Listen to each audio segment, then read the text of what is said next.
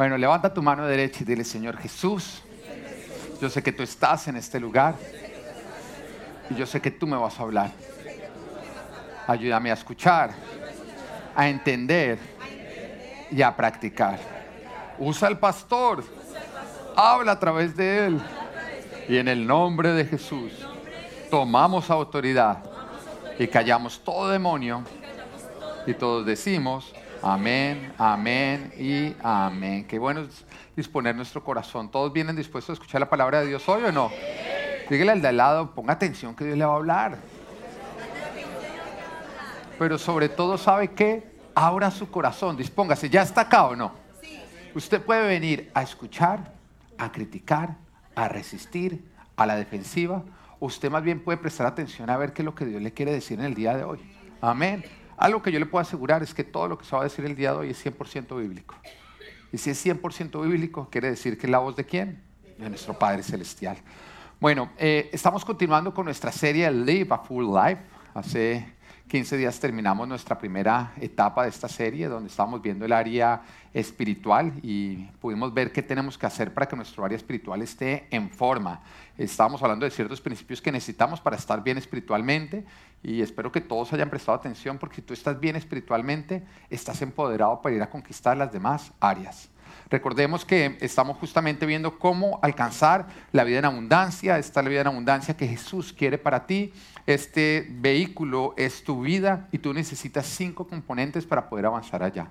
Necesitas un motor, que es nuestra área espiritual, y necesitas cuatro llantas, que es las otras cuatro áreas que componen toda nuestra vida, que son relacional, física, profesional y ministerial.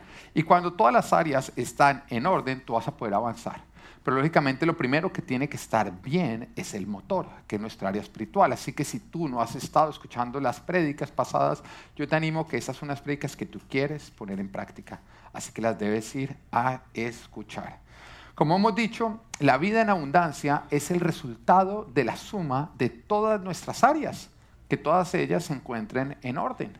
Porque entendiendo eso podemos saber que un área que está en desorden compromete las demás áreas. Y cuando alguien viene justamente a consejería y empieza a decirme, no, pastor, es que me siento desanimado, me siento eh, como desesperanzado, como aburrido, empiezo yo a analizar y, sí, puede que encuentre varias áreas que están en desorden. Viene peleando con la esposa, viene eh, alejado de los hijos, pero empiezo a profundizar hasta identificar cuál es el área donde está mal que empieza a comprometer las demás áreas.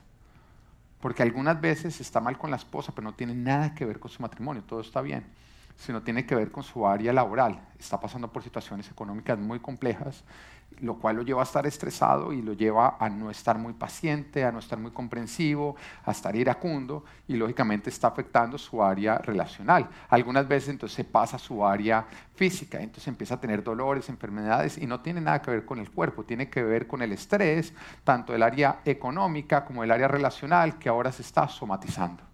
Entonces es bueno identificar dónde está mal el área o qué área yo estoy mal y empezar a ajustar ese área, ir ajustando todas para asegurarme que mi vida esté bien. De esa manera voy a poder avanzar. Ahora, te voy a decir algo. Tú puedes ajustarte hoy, listo. Pero ¿qué va a volver a pasar? Tú vas a tener que estar haciendo ajustes continuos. Eso es como, como el carro. Usted puede sacar el carro después de un tune-up completo y le sale perfecto. Pero el del taller le dice, nos vemos dentro de unos meses. Ella ya sabe que usted tiene que volver. El carro está bien, pero usted tiene que volver. Y todas las áreas de nuestra vida, nosotros tenemos que estar constantemente haciéndoles mantenimiento si queremos que esté bien. Un área que tú dices, ya, ya lo conquisté y dejas de trabajar, es un área que va a empezar a decaer.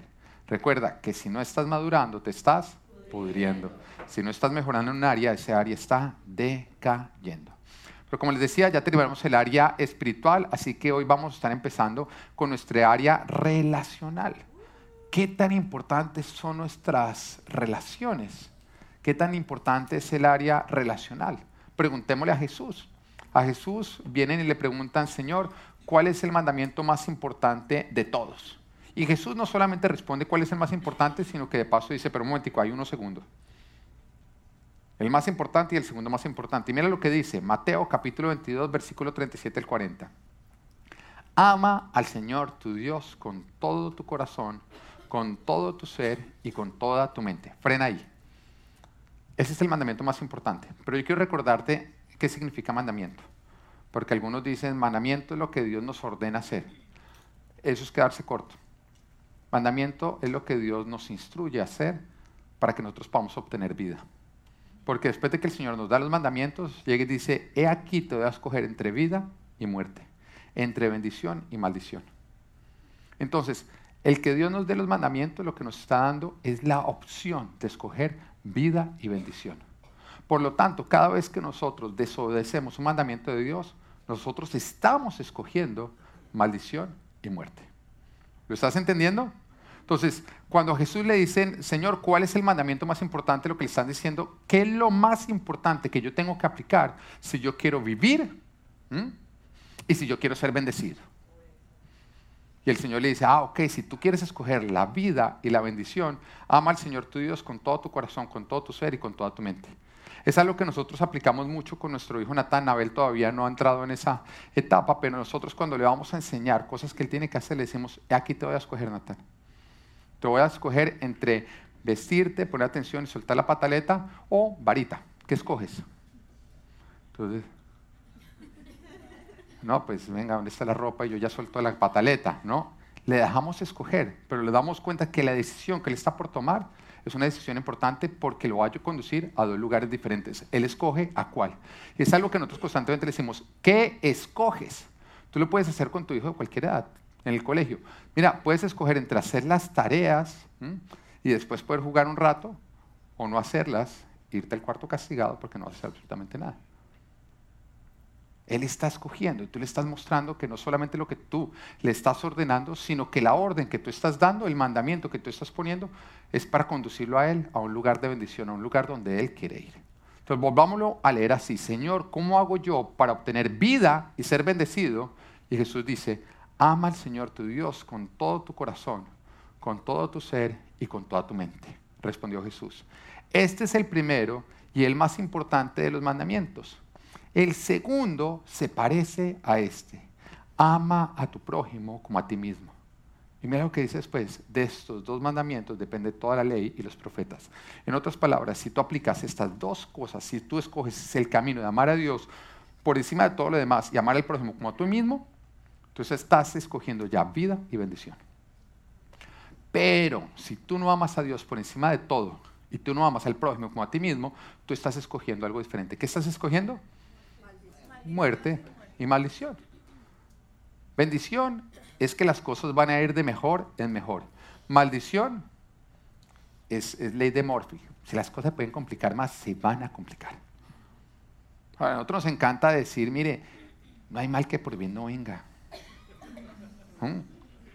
Ni cuerpo, que, no, hay, mal que dure 100 años, ni cuerpo que lo resista. uno le dicen eso, ¿no? Y uno, ay, de verdad, ¿eso dónde está? Yo no sé dónde está. O el, no, mira, lo mejor está por venir. Lo mejor, a uno le gusta escuchar esas cosas, ¿no? sobre todo cuando uno está pasando por una situación mala, uno le dice, mira, después del punto más oscuro de la noche empieza a amanecer. Y suena tan bonito que uno todo, ah, ¿qué tan cierto es eso? Depende. Depende si tú estás en camino de bendición o en camino de maldición. Porque si tú estás en camino de maldición, lo mejor no está por venir. Lo peor está por venir. Y en el punto más oscuro de la noche vas a conocer otro punto más oscuro. ¿Ah? ¿Ah? Y, la verdad, ese que mal que por bien venga, no, no hay mal que por peor mal no venga. ¿Ah? O a ese dígale, no te preocupes que, que, que, lo peor está por venir. Ahí sí te vas a preocupar, pero fresco que cuando llegues ahí algo peor va a ocurrir. Si tú estás en camino de maldición. Pero cuando tú estás en camino de bendición, Dios usa para bien todas las cosas de lo que le pasa a, lo que nos, a los que lo amamos. Para nuestro bien. Lo mejor está por venir. Él nos lleva de gloria en gloria. Pero por eso tenemos que estar en un camino de bendición. Y acá están preguntándole a Jesús, Jesús, ¿qué tengo que cumplir? ¿Qué caminos que yo tengo que escoger si quiero escoger vida y bendición, ir de mejor en mejor? Él dice de las dos cosas, relaciones, relación con Dios por encima de todo, relación con el prójimo, amándolo al igual que a ti mismo. Mira, la calidad de nuestras relaciones son las que nos dan sentido de éxito o de fracaso. A la larga, son las que a nosotros nos dan sentido de éxito o de fracaso. Y por eso hay tantos ricos pobres y tantos pobres ricos. Porque el éxito no está en lo material, está en la calidad de tus relaciones. La felicidad no se encuentra en lo económico, en lo material, ni en nada que se puede comprar. Si algo tiene un precio, ahí no está la felicidad. Si algo se puede comprar, ahí no está su felicidad. La felicidad está en las relaciones. Y por eso es que una persona en su lecho de muerte nunca se arrepiente de no haber hecho más dinero. Tú nunca vas a encontrar un moribundo y hubiera trabajado más. ¿Ah?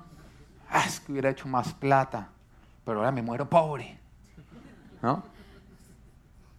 Nadie dice, no, venga, mire, mis últimos segundos me puede traer mi chequera que la quiero abrazar. ¿O mi carro nuevo? Nadie o no. Entiérrenme en mi carro. Nadie. Porque cuando la muerte está cerca, lo que parecía valioso pero no lo era, en ese momento pierde su valor. Pero lo que no valoramos y si tenía valor, muestra su valor. En ese instante es donde las cosas muestran su valor. Y por eso es que una persona en su lecho de muerte lo único que le importa es estar cerca de sus seres amados. Y lo único que le duele es no haber pasado más tiempo con ellos. No haber practicado más el amor. Y por eso Jesús dice, el mandamiento más importante, a lo que más importancia tú le tienes que dar, se resume en relaciones. Las relaciones son lo más importante. Jesús dice, la clave está en las relaciones. Porque el mandamiento es igual a vida. El mandamiento obedecido es igual a bendición. Y el segundo mandamiento, nos damos cuenta que contiene una acción, algo que nosotros debemos hacer. El Señor nos da una instrucción. ¿Cuál es esa acción? Ama al prójimo. ¿Estamos? Ama al prójimo. Ahí va. Pero tú te das cuenta que Jesús no solamente dice, mira, el segundo es, muy, el segundo es este, o sea, ama al prójimo. Tampoco nos dice, el primero es ama a Dios sino que Él da límites de ese amor. A Dios dice, te voy a dar los límites dentro de los cuales tú tienes que amar a Dios. Tú puedes amar a Dios, pero si tú no amas a Dios dentro de los límites que Jesús dice, tú no estás practicando el mandamiento y no estás escogiendo vida y bendición. El Señor dice, ama al Señor tu Dios con toda tu mente, con todas tus fuerzas, con todo tu ser. En otras palabras, ámalo por encima de todo lo demás. Solamente si tú cumples o tú vives la acción de amar a Dios dentro de estos límites, tú estás apuntando hacia bendición y vida. Y después nos dice, ama al prójimo, pero no de cualquier manera. Ámalo dentro de estos límites, igual que a ti mismo. El problema de las relaciones es cuando no amamos o cuando amamos fuera de los límites. De una vez te lo voy a poner. Pon cualquier relación que tú tengas. Tus padres, tu esposo, tus hijos, el amigo, todos los problemas que tú tienes en las relaciones es o porque no amas o porque no amas dentro de los límites. Porque estás amando fuera de los límites. Porque estás amando a tu esposo más que a Dios. Porque estás amando a tu esposa menos que a ti mismo porque amas a tus hijos más que a Dios, porque amamos fuera de los límites. Y por esa razón es que empezamos a dañar las relaciones. Es importante que amemos y amemos dentro de los límites. Así que hoy vamos a estar viendo justamente eso, la instrucción, lo que debemos hacer y los límites dentro de los cuales lo tenemos que vivir. Así que punto número uno, lo que debo poner en acción. ¿Qué es lo que debo poner en acción? Amar al prójimo. Dígale de lado, usted tiene que amar al prójimo. Dígale, dígale, usted me tiene que amar a mí. Ahora, si su esposa está al lado y usted llegó peleado, dígale, obedezcámeme. Usted queda así diciéndole eso a Camilo. Ponga atención. ¿Ah? ¿Qué significa esto? ¿Qué significa amar? Porque muchos equivocadamente creen que el amor es una emoción o un sentimiento. O sea, que en otras palabras, yo siento amor por ti. Muchas veces eso es lo que decimos, es que yo siento amor por ti. Pero si el amor fuera una emoción, eso quiere decir que Dios nos está dando un mandamiento que es imposible de cumplir. De por hecho, Dios nos estaría diciendo, para, para encontrar vida y bendición, hagan esto que es imposible para ustedes. Controlen sus emociones. ¿Quién acá puede controlar sus emociones? Uno controla lo que uno hace o no. ¿Mm? Póngase de pie, ya. Los que no se pusieron de pie, quédense tranquilos.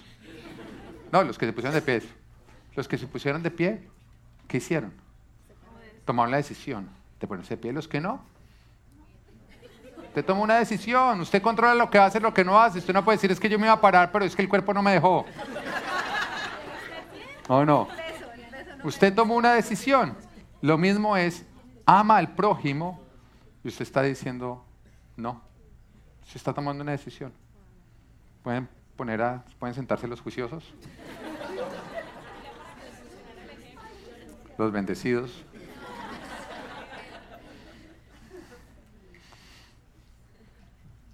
si el amor fuera una emoción, Dios nos estaría dando un mandamiento que es imposible de cumplir. Porque nosotros tenemos control sobre lo que hacemos, pero no sobre lo que sentimos. O, hagamos otro, otro ejercicio. Ponte bravo ya. Bueno, algunos que no se pararon ahorita, como les dije que no son bendecidos, ya dijeron, hecho, me adelanté a la acción. ¿Ah? Pero, pero si estás bravo ahora, ponte feliz. Tú puedes actuarlo. Pero realmente tú en ese momento puedes sentir como, póngase bravo y uno sentir los murciélagos por dentro. Póngase feliz y, ah, no, tú no controlas tus emociones.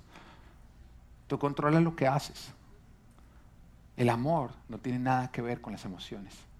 Y cuando miramos la definición de amor en 1 Corintios capítulo 13, versículo 4 al 7, nos dice, el amor es paciente, bondadoso, el amor no es envidioso, ni jactancioso, ni orgulloso, no se comporta con rudeza, no es egoísta, no se enoja fácilmente, no guarda rencor. El amor no se deleita en la maldad, sino que se regocija con la verdad. Todo lo disculpa, todo lo cree, todo lo espera, todo lo soporta. Acá no se nos está hablando a nosotros de emociones, sino de decisiones que por medio del poder del Espíritu Santo nosotros podemos poner en acción. Tengamos afecto hacia una persona o no lo tengamos. Ahora, ¿qué es más fácil? Uno poner en práctica esto con alguien a quien uno le tiene afecto natural. Claro que sí. Sin embargo, son acciones que tú también puedes llevar a cabo hacia una persona a la cual no le tienes afecto. De hecho, aún hacia tus enemigos. Desde el que te sacó la lengua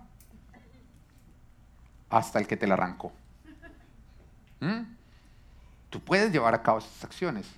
Tú, empoderado por el Espíritu Santo de Dios, puedes ser paciente con alguien puedes ser bondadoso, puedes no obrar, no obrar de una manera envidiosa, puedes no jactarte, simplemente ser el pico, puedes no ser orgulloso, puedes no comportarte con rudeza, puedes no obrar con egoísmo, puedes no enojarte fácilmente. Y te voy a explicar esta. Es una decisión que tú puedes tomar antes de enojarte. No enojarte fácilmente es una decisión que tú puedes tomar antes de enojarte. Porque si ya estás enojado, eso ya no hay nada que hacer. Enojarse es como tomarse un trago, alcohol, licor, como tú lo llames. Cuando tú ya te lo tomaste, tú ya empezaste a perder la voluntad propia, el dominio. ¿Mm? Es más fácil no tomarte un trago antes de tomarte el primero que habiéndote tomado el primero, tomar la decisión de no tomarte el segundo. Porque ya tiene los efectos del alcohol adentro. Ya eres tú en contra del efecto primero. ¿Estamos? Eso es como, por ejemplo, la dieta. Cuando usted está diciendo, no, no va a comer eh, postres, es más fácil no comer postres antes de morder un pedacito que tú dices, no, es que voy a morder un pedacito nada más. No, mejor dicho, usted mordió un pedacito y chao postre. ¿Mm? La voluntad está en su mayor pico, o sea, tu dominio propio está en su mayor pico cuando tú no has cedido para nada a la tentación. Lo mismo ocurre con no ponerse bravo fácilmente. Tú antes, tú ves la ofensa y tú tienes unos segundos para coger y esquivarla o para coger y decir, un momentico, venga, yo por eso me está ofendiendo. ¿no? Venga, venga, busca. Sí, sí, es ofensa. ¿Qué tal este degenerado? Me está... Y cuando tú empiezas a enfocarte en la ofensa, empieza a levantarse en ese momento el enojamiento que lo empieza a nublar a uno inmediatamente, ¿o no? Porque el enojamiento lo que hace es, busquemos la manera de enojarnos más. Busquemos la manera de enojarnos más. Pero, pero, pero, pero usted tiene mala memoria, pero, pero yo le recuerdo cosas del pasado. Porque nada más se ríen las mujeres. Así que tú puedes no enojarte fácilmente antes de empezarte a enojar. Una vez que ya arrancaste, te ya perdió el año. Pero continúa. Tú puedes tomar la decisión de no ser rencoroso, de no deleitarte en la maldad, de regocijarte en la verdad, de disculparlo todo, de creerlo todo, de esperarlo todo y de soportarlo todo. Son decisiones. Esto resume que la decisión de amar tú la puedes tomar con o sin emoción. Lógicamente, cuando la emoción está a favor es más fácil tomar la decisión, es más fácil comer con hambre que comer lleno. ¿Mm? Pero lo cierto es que una vez que tú pones en acción esta decisión, es donde se produce la emoción. Tú puedes tomar la decisión de amar a alguien aún en contra de lo que tú estás sintiendo. Pero cuando tú practicas estas decisiones que componen el amor, empieza a crecer una emoción que es justamente lo que nosotros llamamos enamoramiento. El enamoramiento es lo que se produce por la suma de las acciones que se contienen dentro de la palabra amor. Y así fue como nosotros enamoramos a nuestras esposas, ¿o no? Y nos enamoramos de ellas. Nosotros la vimos y con, una mirada ya dijimos, sí, esta es. Ellas nos vieron y con solo ver, bueno, algunas, ¿no? Con solo vernos dijeron, uy, me pido pollo, ¿no? Así fue mi esposa, ¿qué hacemos? Ocho años detrás mío, no, mentira. Pero ahí había un gusto, una atracción. Pero ¿cómo se convirtió esa atracción en enamoramiento? Muy sencillo, vamos a comer. Y llego yo a recogerla y resulta que no estaba lista. Dos horas se demora en salir. Pero yo no arranqué en el pito, apúrele, pi, ¿Ah? Y cuando bajó yo no estaba bravo, ¿qué es esa demora? Ya no vamos a poder comer nada, perro caliente acá afuera por su culpa. No, así no se enamora nadie. No. ¿Qué pasó? Ella llegó, ay, perdón, me demoré mucho. Y yo, valió la pena la demora, esta es hermosa. Ay, pero ya cerraron el apartamento. Un perro al lado tuyo es como comer langosta. Así es que uno se enamoró, ¿o no? ¿Mm? Así uno empezó a practicar el amor, ser paciente, deleitarse en lo bueno, no en la maldad, no ser jactancioso, sino más bien resaltar sus atributos. Todo eso fue lo que uno lo llevó a enamorarse y a sentir esa emoción fuerte. Ahora tú dices, no, porque se acabó el enamoramiento en el matrimonio? Porque dejaste de practicar todas estas cosas. Son decisiones. Son decisiones. Y cuando tú las sigues practicando, el enamoramiento no tiene por qué terminarse jamás. Así que el que dices que se acabó el amor en mi casa, no, tú lo acabaste. El enamoramiento. Al dejar de practicar el amor. El amor es una decisión que nosotros podemos poner en práctica. El enamoramiento es la cosecha que da como resultado de las acciones que nosotros sembramos. Así que si tú no tienes cosecha, es porque has dejado de sembrar. Ahora Dios nos dice a nosotros y nos da una orden, nos dice, ama al prójimo. Ámalo. Así que lo que el Señor nos está diciendo es, practica la paciencia, la bondad, el no obrar con envidia, el no ser jactancioso, el no ser orgulloso, etcétera, etcétera, con todas las personas alrededor. Esa es la acción. Esa es la acción que tenemos que practicar. Pero ahora vamos a ver en el punto número dos los límites dentro de los cuales nosotros debemos amar. ¿Ya entendimos la acción? ¿Mm? Usted tiene que ser paciente a todo el mundo. ¿Mm? Usted tiene que no ser rencoroso, usted tiene que ser bondadoso, usted tiene que ser jactancioso con todo el mundo, aún con un desconocido. Aún con sus enemigos, el Señor dice, tienes que practicar todas estas cosas. ¿Estamos o no estamos? Pero ahora vamos a entender dentro de los límites, dónde arranca ese amor y dónde termina. Y nos damos cuenta que el Señor lo primero que dice es, ama al Señor tu Dios con todo tu corazón, con todo tu ser y con toda tu mente. Ama a tu prójimo como a ti mismo.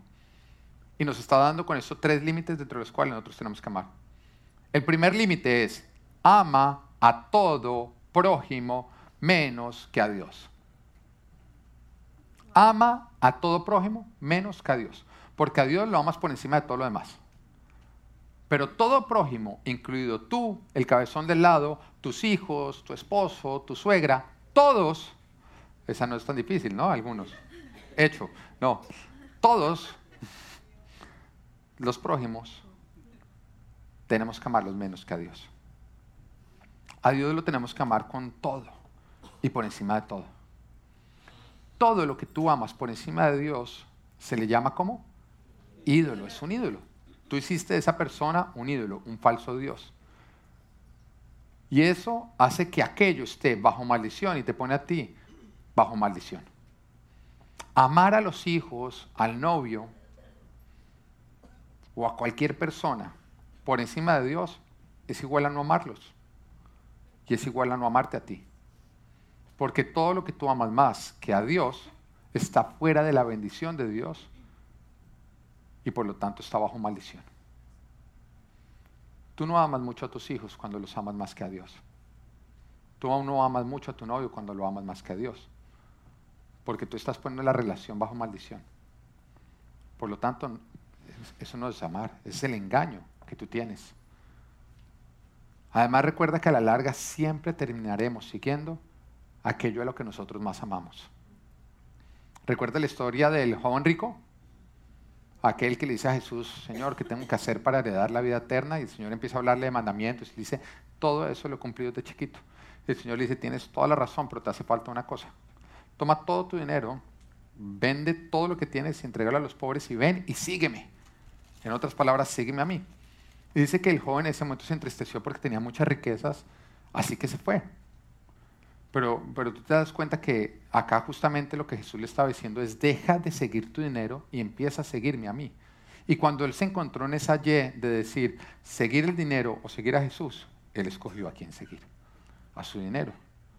Terminó siguiendo a su dinero en lugar de seguir a Jesús.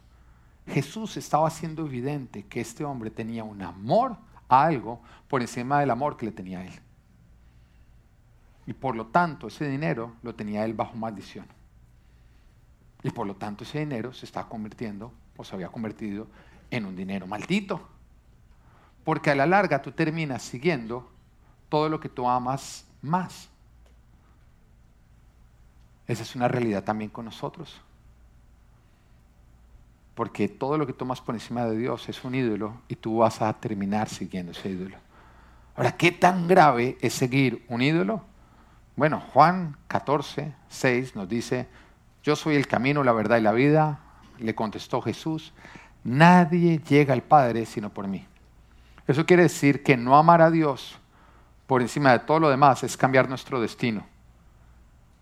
Es cambiar el lugar en donde nosotros terminaremos. Es cambiar el camino por el cual tú estás caminando. Ahora, solución. No, es que identifiqué ya que si yo amo a alguien por encima de Dios, solución reconócelo. Arrepiéntete porque es pecado y rinde ese ídolo a Dios. Son tres cosas que tú tienes que hacer. Si tú te das cuenta que tú vienes teniendo un ídolo, tú reconoces y le dices, Señor, yo te pido perdón porque yo he amado a este prójimo más que a ti. Lo reconozco como pecado. Me arrepiento, Señor, ahora te voy a amar a ti por encima de todo lo demás. Y acá te rindo a ese ídolo. El engaño del diablo es que él te hace creer que si tú rindes ese ser a Dios, algo malo va a pasar, pero mentiras. Todo lo que tú rindes a Dios entra dentro de la protección de Dios. Rendir tus hijos a Dios es ponerlos bajo la protección de Dios. Porque Dios puede proteger a tus hijos aún de lo que tú no los puedes proteger. Pero cuando tú los amas más que a Dios, tú estás diciendo, no me los toques, Señor, porque yo me voy a encargar de ellos. Y no importa qué tan alta estima tú tengas, tú no eres buen cuidador de tus hijos. Tú simplemente eres un instrumento que Dios usa para cuidarlos. Pero sin Él, eres un instrumento inservible. Amén. Límite número dos. No ames al prójimo menos que a ti mismo. Ámalo menos que a Dios. Pero ahora vamos a ver el límite de abajo. No los puedes amar menos que a ti mismo. A todo prójimo aún el que nos cae gordo, toca amarlo igual del que los amamos a nosotros. Ahora, eso no significa que usted también se tiene que caer gordo a sí mismo, no. No. Amarte a ti por encima de los demás es lo que conocemos como egoísmo, que es el excesivo aprecio que una persona puede tener por sí misma, lo cual lleva a atender desmedidamente sus propios intereses sin preocuparse por los intereses de las demás personas, por las necesidades de otros. Y esto nos conduce a la ambición, a la codicia, al individualismo, al egocentrismo y a la falta de respeto. ¿Te das cuenta porque hay tanta falta de respeto en esas relaciones que tú deberías estar viviendo de una manera diferente? Por egoísmo. Ahora, el egoísmo es propio de nuestra naturaleza caída. Quiere decir que está en todos nosotros. Porque en todos nosotros, para la naturaleza que nosotros tenemos caída, está el pecado. ¿Mm? Está el pecado, una inclinación hacia hacer lo malo. Pero como todo lo que hace parte de nuestra naturaleza caída, si nosotros no le ponemos freno, cada vez va a ser peor. Como todo lo que crece en la carne. La inmoralidad sexual está en la carne. Si tú empiezas a practicarla, cada día se levantar más y cada día vas a caer en mayor inmoralidad sexual. La mentira es algo propio de la carne. Si tú lo practicas, cada vez vas a ser más mentiroso. El robo, todo, todo lo que es propio de nuestra naturaleza caída, cuando tú lo empiezas a practicar, se va fortaleciendo y se va generando dentro de ti una inclinación a hacerlo más y más y más. Y eso ocurre con el egoísmo cuando tú empiezas a atender tus propios intereses por encima de los, de, los, los demás, pues empieza con pequeñas acciones, pero cada día va creciendo más y más en ti el egoísmo. El egoísmo mata las relaciones. Las mata, porque nos hace insensibles a las necesidades de otros por estarnos centrando solamente en las de nosotros. Pero te voy a contar, ¿sabes cuál es el problema del egoísmo? Que se detecta súper fácil en los demás, pero difícilmente en nosotros mismos. Todos ustedes, cuando yo hablé de egoísmo, todos los cónyuges de acá pensaron en su cónyuge. Todos. Diciendo, ah, este es el problema. Y ahora sí el pastor le dio. ¿Sí yo cuál es el problema de esto? ¿Ah? Pastor, diga el nombre de él, lo describió perfectamente. Porque el egoísmo se detecta fácilmente en los demás pero difícilmente no. Eso es como el mal aliento. ¿Mm? ¿Mm? Todos se dan cuenta menos usted. ¿Mm? Todos se dan cuenta menos usted. Usted cree, ay, tan chistoso que estaba yo ahí porque todos contenían la risa.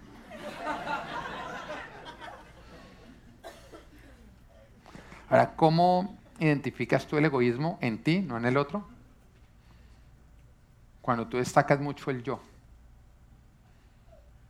Cuando siempre que tú estás hablando es yo quiero, yo necesito, a mí me gusta.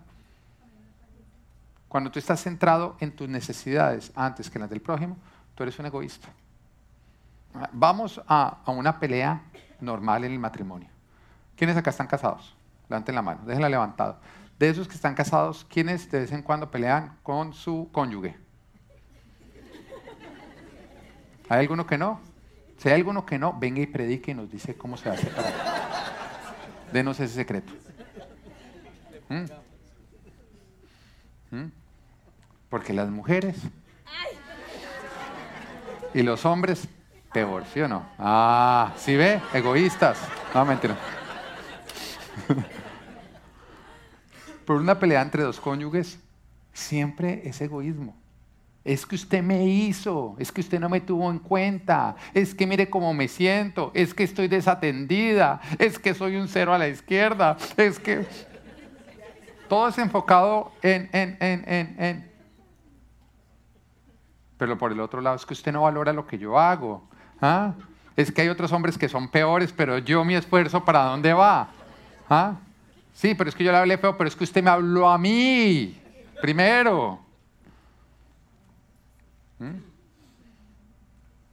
Por eso es que no terminan las peleas.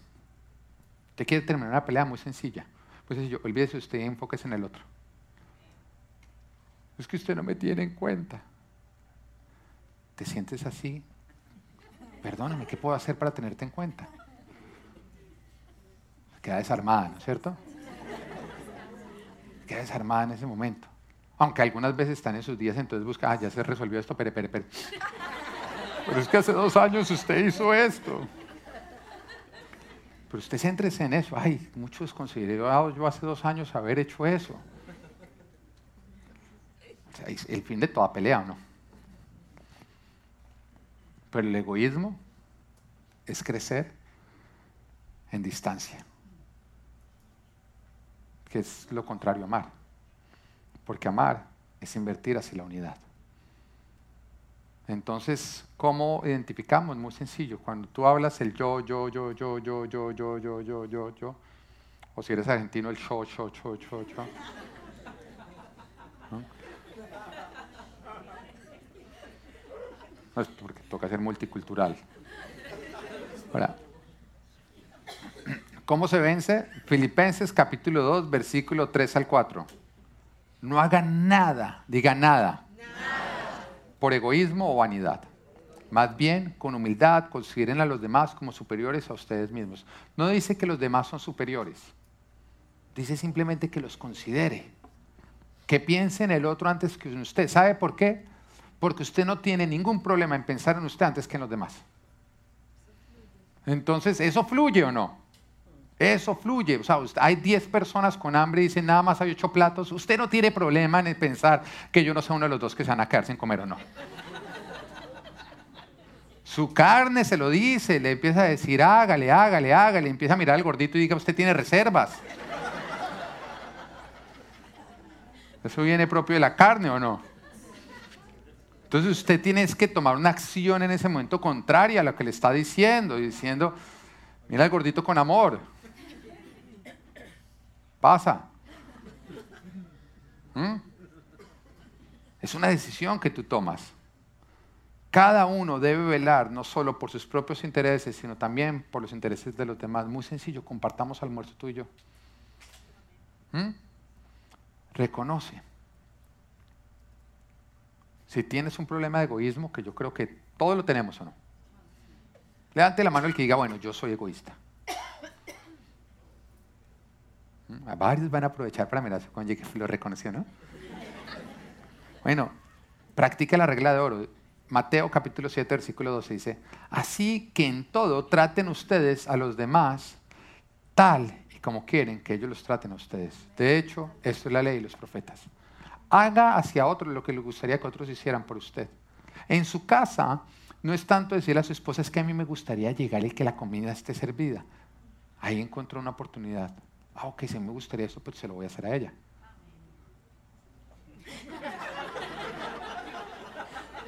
Panca.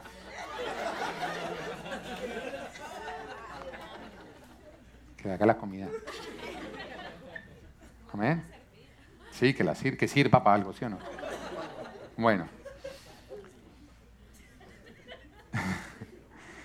no lo echan hacia el agua, ¿no? Al Juanca, bueno. Límite número tres. Ya entendimos que los límites, todavía no me lo muestran en pantalla. El primero es, ama a todo prójimo por debajo de Dios. O sea, en otras palabras, rinde ese ídolo. El segundo es, ama al prójimo menos que a ti. Rinde este otro ídolo. Rinde ese egocentrismo. No es acerca de ti. No es acerca de ti. Pero el límite número tres, acá está, no ames al prójimo más que a ti mismo. Porque es que algunos se fueron para el otro lado. No ames al prójimo más que a ti mismo. El amor al prójimo más que a nosotros es lo que se conoce como codependencia. Diga codependencia. codependencia. ¿Qué hace la codependencia? Lleva a la persona a tener un rol mesiánico, donde se olvida de sus propias necesidades para, centrarse solamente en las necesidades de los demás. Se cree Spider-Man, Iron Man, Thor, Superman, los, funciona ambos, ¿no? Marvel y DC. Esta es una actitud supremamente destructiva, porque no permite que tú alejes de ti las relaciones que son destructivas. Hay relaciones que por tu bien tú tienes que alejar de ti. Tú no puedes estar en medio de esas relaciones porque te están destruyendo. Hay personas que, que toman la decisión de destruirse a sí mismas, de autodestruirse, y el codependiente que hace, juntos hasta el infierno. Se está destruyendo, te está arrastrando y tú sientes como ese rol mesiánico de salvar a la persona lo único que estás haciendo es fundiéndote con esa persona.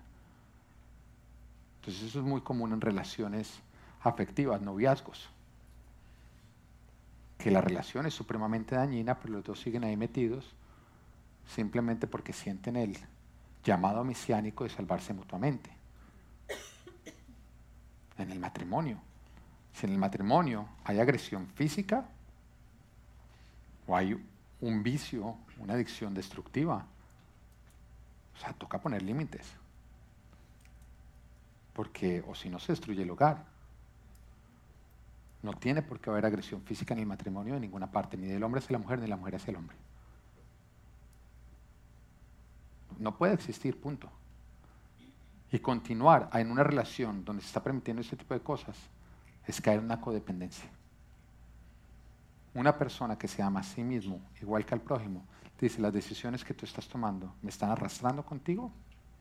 Qué pena, pero yo acá pongo un límite. Te amo, pero no más que a mí mismo. Yo también me voy a ocupar de mí mismo. Y como no tengo control sobre las decisiones que tú tomas, y tú estás tomando decisiones equivocadas, voy a protegerme a mí mismo. Voy a tomar decisiones que son correctas.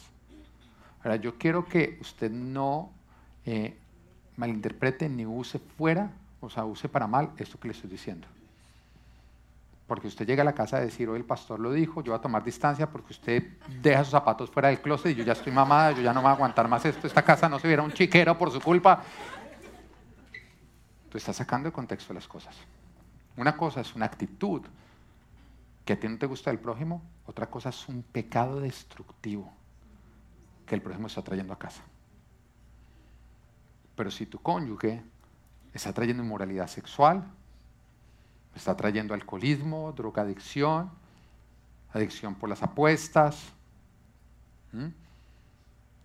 maltrato físico, maltrato verbal fuerte, tú tienes que poner límites. Porque si no, tú estás amando al prójimo por encima de a ti mismo. Y lastimosamente eso es una codependencia. La codependencia es una adicción, diga adicción. Es una obsesión por otros, olvidándonos de nosotros. Ahora, Dios quiere que nosotros pensemos y ayudemos a los demás. Pues lógicamente que sí, pero dentro de unos límites, sin olvidarnos de nosotros. Dentro de unos límites sanos. Y mira los límites. Gálatas capítulo 6, versículo 2 dice, ayúdense unos a otros a llevar sus cargas. Y así cumplirán la ley de Cristo. Ahora, la palabra cargas se refiere a rocas. Cuando vamos a ver el original con el cual fue escrito, se refiere a rocas. Algo que es tan pesado que una persona por sí sola no podría cargarlo. No podría. Digamos que sufre un infortunio, una enfermedad, un accidente, pierde un ser amado. Es algo que por sí sola la persona no va a poder llevarlo. Entonces en ese caso dice, ayúdense. ¿Qué quiere decir? No quiere decir que tú siéntate que entre todos vamos a llevar tu roca. No. Es, ven a cargar tu roca que yo te voy a ayudar a cargarla. ¿Ven el límite? Porque hay algunas personas que dicen, no me pasó esto, pues espero en la casa lleven la roca. No, tú en ese momento dices, no, yo te ayudo a que tú te ayudes. Yo te ayudo si tú te ayudas. Nunca vas a poder ayudar a alguien que tú quieres ayudar más de lo que esa persona quiere ser ayudada. Eso es así de sencillo. Miren, a nosotros vienen personas a, a pedirnos consejería, pero algunos empiezan a poner, digamos, como los parámetros de la consejería. Yo quiero que me atienda fulanito en este horario, así de seguido, de esta manera, y me puede decir dentro de la consejería esto. Bueno, no lo dicen con esas palabras, pero lo estoy poniendo de la manera en que es. Lo dicen más nice. Yo no pierdo tiempo con esa persona. Tú no quieres ser ayudado. Tú quieres utilizarnos. Y así no funciona. ¿Quieres ser ayudado? Déjanos a nosotros marcar, porque nosotros sabemos cómo se hace. Entonces acá tenemos ciertos pasos. Cuando tú llegas a la iglesia, tú llegas, ok, necesito ayuda. Listo, buenísimo. Primera consejería te la damos. Queremos escuchar tu tema, queremos escuchar qué es lo que está pasando. Después de eso tenemos un curso para nuevos creyentes donde se va a resolver mucho, vas a entender los principios bíblicos. Después te pasamos a un seminario de sanidad interior donde la mayoría de las cosas van a ser depuradas. Si estás teniendo problemas en tu matrimonio, te pasamos a Libres por Amar, que es excelente. El que, ha, el que ha hecho Libres por Amar, ama Libres por Amar o no. Es una maravilla para el matrimonio. Y después, haciendo todo esto, te empezamos a ayudar si todavía necesitas áreas para trabajar. Tú dices, no, es que yo primero quiero trabajar las áreas y después quiero hacer todo eso. No funciona así, no lo vamos a hacer así. ¿Por qué? Porque tú empiezas a practicar lo que es, o tú simplemente eres un irresponsable, egoísta, que quiere hacer las cosas a tu manera y por lo tanto no vas a avanzar. Entonces pierde tu tiempo en el nuestro. Puede sonar duro, pero es la verdad. Tú cuando llegas al doctor, tú no llamas al doctor y le dices, doctor, ¿para cuándo tienes cita? No, miércoles a las 3 de la tarde. A esa hora trabajo, doctor. Necesito que sea después de las 6 de la tarde.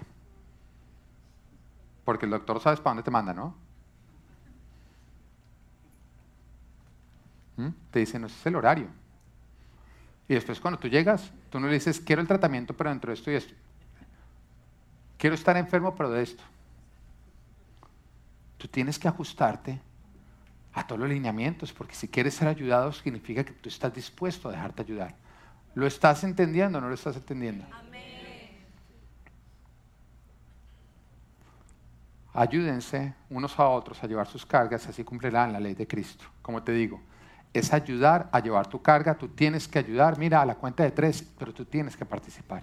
Si tú no participas, nosotros tampoco nos vamos a desgastar. Gálatas 6.5 nos dice el otro límite, dice que cada uno cargue con su propia responsabilidad. Oye bien esto, Gálatas 6.2 dice, ayúdense uno otro a llevar sus cargas. Pero tres versículos más adelante, o sea, ahí mismo nos dice que cada uno cargue con su propia responsabilidad. Tú te das cuenta como está diciendo, ayúdense con sus cargas los unos a los otros, pero mismo dice, oiga, pero que cada uno cargue con su propia responsabilidad. La propia responsabilidad refiere, esa palabra se refiere a la palabra mochila. La mochila es algo que tú puedes y debes cargar por ti mismo. Porque el peso no requiere de dos personas, requiere de ti. Es tu mochila, es tu responsabilidad. Ahora, cargar con la responsabilidad de otros no es ayudar a los otros, es malcriarlos, es hacerlos irresponsables y es convertirlos en vagos. Y, acá hay muchos que se equivocan. Es porque uno los ve ayudando y uno dice, pero ¿por qué le estás llevando su mochila? No lo estás ayudando, lo estás malcriando. Aún con los hijos. Tú no puedes llevarle la mochila a tu hijo. No lo estás ayudando, lo estás malcriando. Y hay una, hay una historia que me encanta de unos padres, esto pasó en la vida real, donde llegan donde el pastor le dice, mire pastor, es que necesitamos su ayuda nuestro, nuestro hijito pequeño, chiquito de, 24 años. Eh, es que todo es un problema con él. Es que imagínense que en el colegio lo echaron de todos los colegios. Mira, a pesar de eso, nosotros siempre lo apoyamos, lo amamos, le, le entregamos carro para que él no fuera a sufrir de bajo autoestima, le ayudamos a conseguir nuevos colegios, lo ayudamos hasta que él terminó el colegio. Pero ahora empezó el college y se la pasa borracho y ya ha estrellado tres carros, pero nosotros siempre en amor le volvemos a arreglar el carro, se lo volvemos a dar y, le, ayudamos con todas las cosas. Y, ay, pastor, esto está siendo muy difícil. Entonces el pastor les dice, wow, veo un problema ahí. ¿Y dónde está su hijo? Entonces los padres dicen, no, él, no quiso venir porque él dice que él no tiene ningún problema. Entonces el pastor les dice, tienes toda tu hijo, estoy de acuerdo con tu hijo. Él no tiene ningún problema. El problema lo tienen ustedes. Él los ocasiona, pero ustedes toman el problema. A lo que me refiero es que si una persona siembra manzanas, queriendo recoger naranjas, y tú le cambias sus manzanas por naranjas, la persona nunca va a entender que sus decisiones traen consecuencias. Y no hay nada que le enseñe más a una persona que el tener que vivir sus propias consecuencias. ¿Recuerda lo que te enseñé ahorita con nuestro hijo? Nosotros no solamente le decimos qué no debe hacer, le explicamos las consecuencias que van a ocurrir si él toma una decisión y le dejamos decidir. él está aprendiendo por medio de eso que no es una acción lo que nosotros le estamos diciendo, no la lleves a cabo. Es escoger a dónde la acción lo está llevando. Pero cuando tú le quitas las consecuencias y tú las asumes, tú estás convirtiendo a la persona en un irresponsable. Pero los límites tienen que ser hasta cierto punto. Cada persona debe ser dueño de sus responsabilidades. No es que son muy graves, significa que las decisiones que está tomando son muy equivocadas. Por lo tanto, necesita eh, consecuencias fuertes para que le enseñen. Hijo pródigo. Papá, teme toda necesidad del pródigo. Hijo prójimo. Papá, deme mi herencia que me la quiero ir a malgastar. El papá se la entrega. Acá el papá está haciendo referencia a Dios, el Padre perfecto. Y este va y la derrocha, la derrocha en prostitutas, en, en rumba, en mala vida. El papá se queda quieto y lo ve caer de peor en peor en peor. Le duele. Pero si con la instrucción no aprendió, que las consecuencias le enseñen. Es la única oportunidad que tenía el padre de que el hijo volviera a casa arrepentido. Que las consecuencias le enseñaran. Entonces el padre se queda quieto. Y este cae de peor, de peor, de peor, de peor, hasta que tocó rock bottom. Nos dice que llegó al punto donde trabajaba alimentando cerdos. Y cuando le daba de comer a los cerdos, deseaba poderse comer la comida de los cerdos. Ahora, yo creo que no hay nada más bajo que lo que come un cerdo. ¿no? Basura. Y en ese momento él miraba esa basura y decía, ¿cuánto yo desearía comerme esta comida? Pero fueron esas consecuencias lo que lo llevaron a reaccionar de decir, yo, yo he orado mal. Y de buscar con arrepentimiento, nuevamente el padre, a decir, Padre, quiero volver a casa y quiero hacer las cosas bien. ¿Qué hubiera pasado si el padre al ver que va perdiendo su dinero, ay, qué embarrada, le mandara más dinero y más dinero y más dinero, ay, no es que está comiendo mal, le mandara alimento, le mandara todas las cosas, ¿qué hubiera pasado? El hijo hubiera muerto en los malos caminos. ¿Estás oyendo? Es duro, ¿no? Pero muchas veces lo que tú crees que es amar no es amar. Cuando crees que estás amando a otros, no los estás amando. Te estás haciendo tú culpable del mal que ellos están haciendo.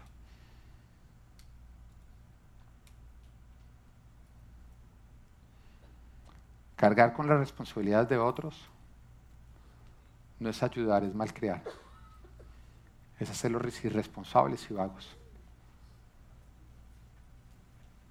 Tú te estás haciendo partícipe de que ellos tomen malas decisiones. Ahora, ¿cuál es el perfecto ejemplo de cómo debemos amar al prójimo? Esta pregunta se le hicieron a Jesús.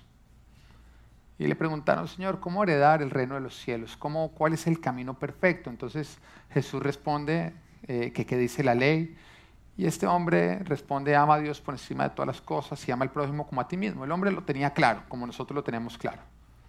Pero este hombre, dándoselas de avispado, le pregunta a Jesús, bueno, ¿y quién es el prójimo?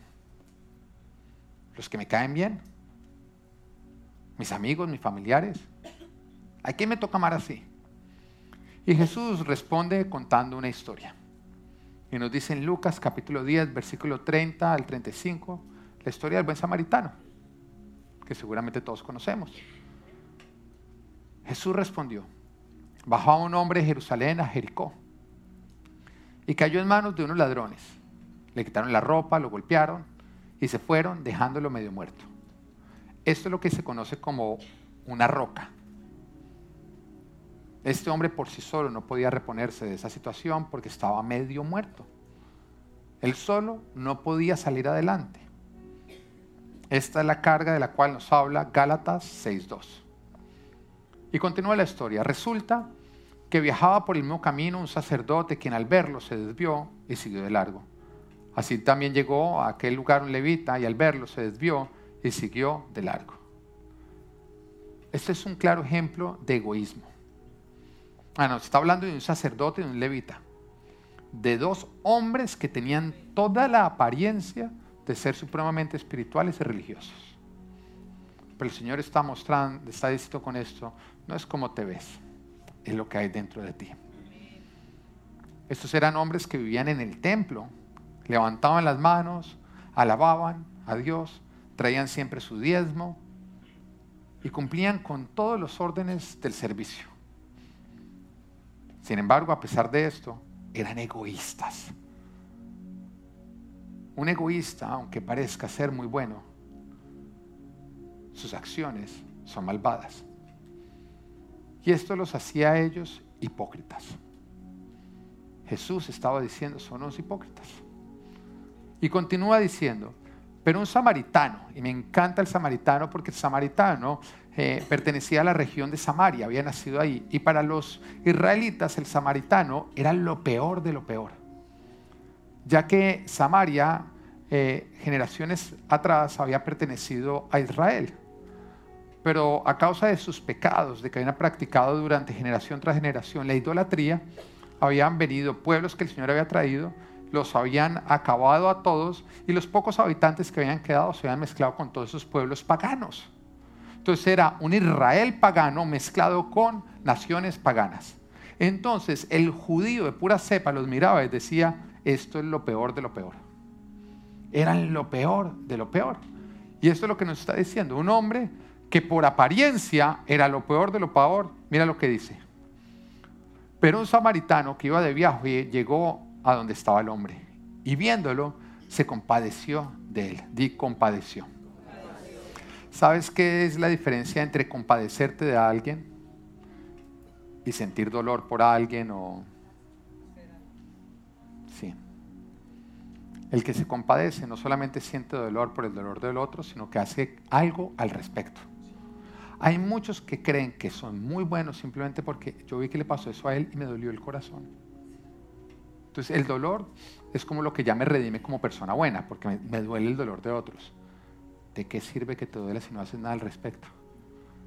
Eso es lo más contrario a ser igual que Dios. Porque Dios cuando duele el corazón siempre hace algo al respecto. Compadecerse es no ser indiferente frente al dolor de otros. Y es contrario al egoísmo. Se compadeció de él, se acercó, le curó las heridas con vino y aceite y se las vendó.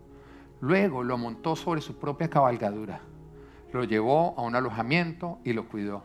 Al día siguiente sacó dos monedas de plata y se las dio al dueño del alojamiento. Cuídemelo, le dijo, y lo que gaste usted más se lo pagaré cuando yo vuelva.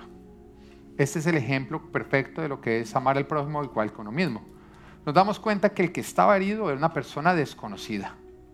No sabía absolutamente nada de él. Pero aún así lo ayudó. ¿Pero hasta dónde lo ayudó? Hasta que esta persona se pudo recobrar. A un punto que cuando ya lo dejó estable, el buen samaritano siguió con su camino sin haberse olvidado de sus propias responsabilidades. Mire, esta persona que había sufrido el infortunio, se le ayudó hasta ponerse de pie. Pero él ya podía tomar la decisión y debía él tomar la decisión de qué iba a hacer a partir de ese momento. El buen samaritano no se quedó para resolverle la vida. El buen samaritano simplemente lo ayudó hasta que estaba en pie, ya estás en pie, ok, duro lo que te tocó, pero para salir adelante lo vas a tener que hacer tú porque yo tengo mis propias responsabilidades. El buen samaritano no fue irresponsable con sus propias responsabilidades para atender a este hombre, sino que no olvidándose de su responsabilidad, hizo a este hombre una responsabilidad hasta que dejó de ser su responsabilidad. Supo cuándo entrar, supo cuándo irse. A mí me encanta porque dice que cuando lo vio herido, lo levantó y lo puso en dónde? En la cabolgodura. Hay algunos que no sabes dónde ponen a las personas. Encima de ellos, los cargan. ¿Ah? y por eso se vuelven en bestias. Ponlo sobre la bestia, no seas bestia.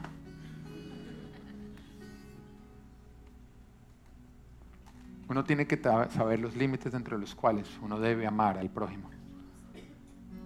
Que una persona tome malas decisiones con respecto a su vida no es tu responsabilidad. Y las consecuencias, lastimosamente, tendrán que enseñarle a esa persona. A ver, si tú estás identificando que el codependiente o la codependencia te está describiendo a ti, ¿qué puedes hacer al respecto? Reconoce. Pero dependiendo del nivel de codependencia, busca ayuda, porque la codependencia es una adicción. Y de pronto tú no vas a poder solo salir de ahí, se convierte en una roca, que para poder salir de ahí,